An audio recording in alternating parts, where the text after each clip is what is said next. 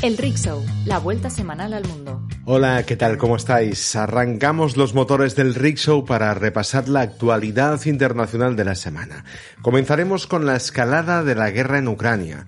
Analizaremos también los numerosos actos violentos que han tenido lugar en Cisjordania en lo que va de año y nos fijaremos en las protestas en Irán. También nos detendremos en Haití, Venezuela, Líbano e Israel, la Unión Europea, Gambia y China y terminaremos con nuestra pieza de la semana sobre la presión que sufre el personal médico en Ucrania. Hoy es sábado, 15 de octubre. Somos Nuria Jar y Raúl Flores. Empezamos.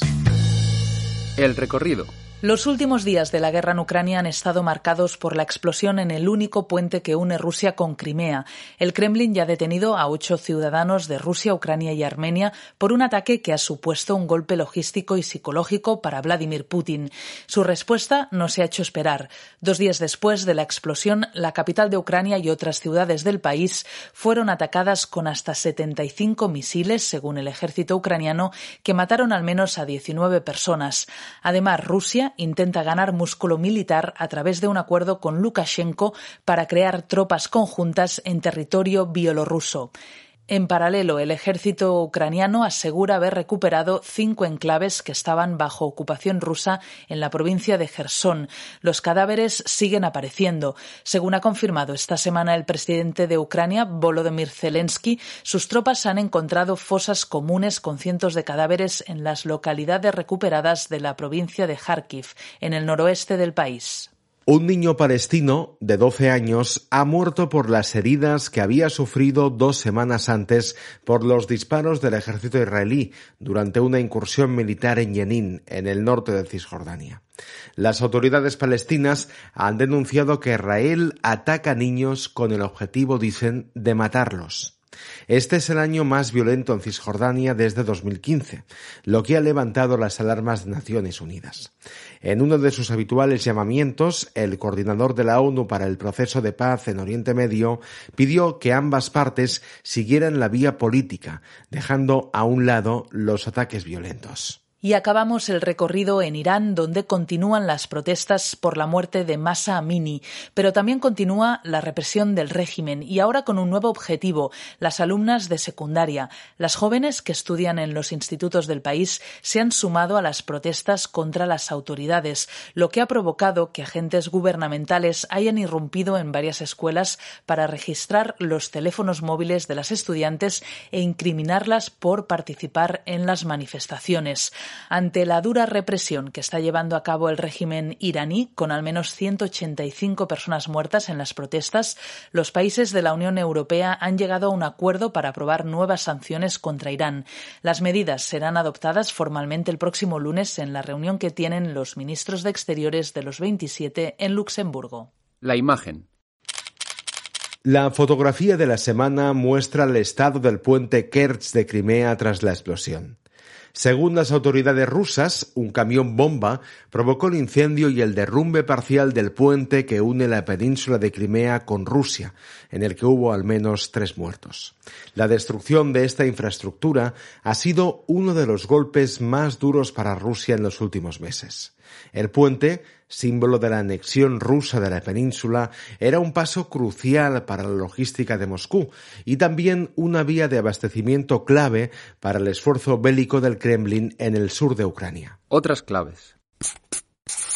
Seguimos hablando de protestas, esta vez en Haití, donde una persona ha muerto en las manifestaciones contra el gobierno y la grave crisis económica que sufre el país. La ONU ha pedido a otros países mandar una fuerza de acción rápida para ayudar al gobierno a recuperar el control de la capital, Puerto Príncipe.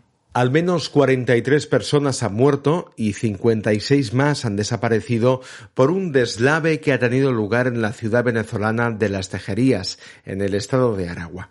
Las lluvias torrenciales han sido las causantes de este desastre, que ha dejado a cerca de 1.400 familias afectadas y unas 800 viviendas destruidas. Líbano e Israel han anunciado un acuerdo histórico por mediación de Estados Unidos que delimita sus fronteras marítimas para la explotación de los yacimientos de gas. El pacto, que llega tras dos años de negociaciones, rebaja la tensión entre Israel y la organización chií Hezbollah. Altos mandos de Frontex, la Agencia Europea de la Guardia de Fronteras y Costas, conocían las prácticas ilegales que cometían sus agentes para evitar la entrada de personas de forma irregular en Europa.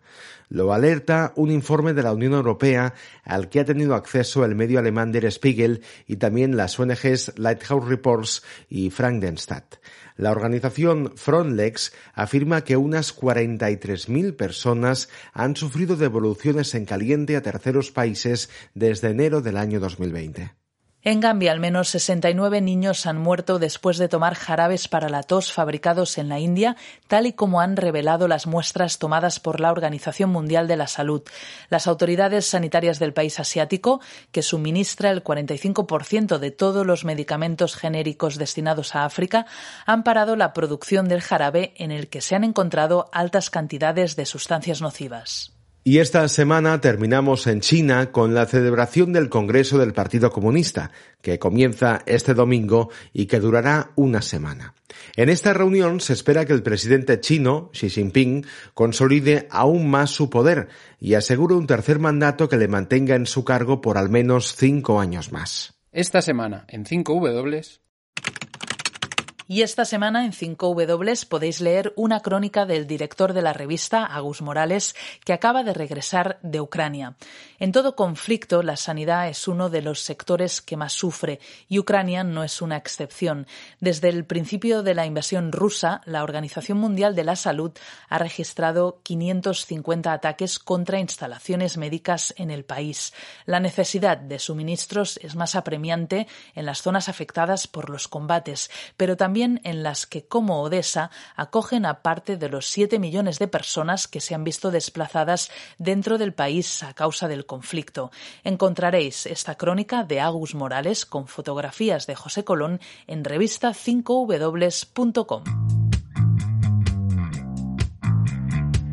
Y hasta aquí el Rick Show de esta semana. Gracias por escucharnos y hasta el sábado que viene.